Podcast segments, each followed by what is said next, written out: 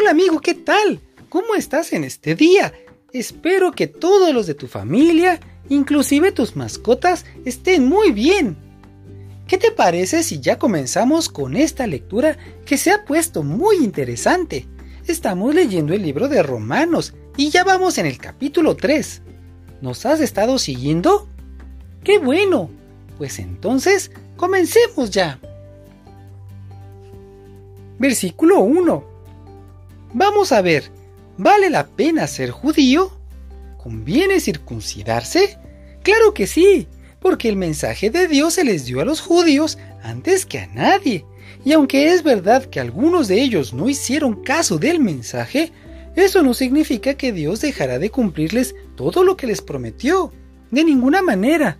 Aunque todo el mundo miente, Dios siempre dice la verdad. Así lo dice la Biblia. Todos reconocerán que siempre dices la verdad. Por eso ganarás el pleito cuando te acusen ante los jueces. Todo lo malo que hacemos demuestra que Dios es justo cuando se enoja y nos castiga. No por eso vamos a decir que Dios es injusto, de ninguna manera. Si Dios no fuera justo, ¿cómo podría decidir quiénes son malos y quiénes son buenos? Alguien podría pensar que no merece ser castigado, ya que sus mentiras hacen que la verdad de Dios se vea con mayor claridad. En tal caso, podrían alegrarse que es mejor hacer lo malo, ya que Dios convierte lo malo en bueno.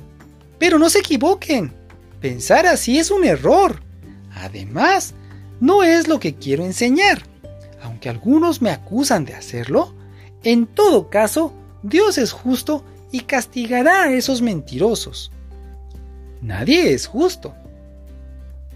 ¿Quiere decir todo esto que nosotros los judíos somos mejores que los demás? Claro que no. Como ya les dije, seamos judíos o no lo seamos, todos somos pecadores. La Biblia también lo dice. Nadie es justo, nadie entiende nada, ni quiere buscar a Dios. Todos se han alejado de Él, todos se han vuelto malos. Nadie, absolutamente nadie, quiere hacer lo bueno. Solo dicen cosas malas, solo saben decir mentiras hacen tanto daño con sus palabras como una serpiente con su veneno. Hablan con la amargura y maldicen a la gente. Fácilmente se enojan y matan a cualquiera. A donde quiera que van, todo lo destruyen y lo dejan destrozado. No saben vivir en paz ni respetan a Dios. Sabemos que la ley de Moisés tiene valor para los que se someten a ella y lo que la ley dice es para que nadie pueda declararse inocente, es para que todo el mundo se reconozca culpable ante Dios. El cumplimiento de la ley no nos hace inocentes ante Dios. La ley solo sirve para que reconozcamos que somos pecadores. La confianza en Jesucristo.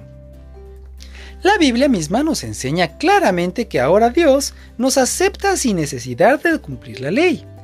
Dios acepta a todos los que creen y confían en Jesucristo, sin importar si son judíos o no lo son. Todos hemos pecado y por eso estamos lejos de Dios. Pero Él nos ama mucho y nos declara inocentes sin pedirnos nada a cambio. Por medio de Jesús nos ha librado del castigo que merecía nuestros pecados. Dios envió a Jesucristo para morir por nosotros. Si confiamos en que Jesús murió por nosotros, Dios nos perdonará. Con eso Dios demuestra que es justo y que gracias a su paciencia ahora nos perdonará todo lo malo que antes hicimos. Él es justo y solo acepta a los que confían en Jesús. Ante Dios no tenemos nada que estar orgullosos, pues Dios nos acepta porque confiamos en Jesucristo y no por obedecer la ley de Moisés. Dios no es solamente Dios de los judíos, en realidad Él es Dios de todos, sean judíos o no. Hay un solo Dios y es el Dios que acepta a todos los que confían en Jesucristo, sean judíos o no lo sean.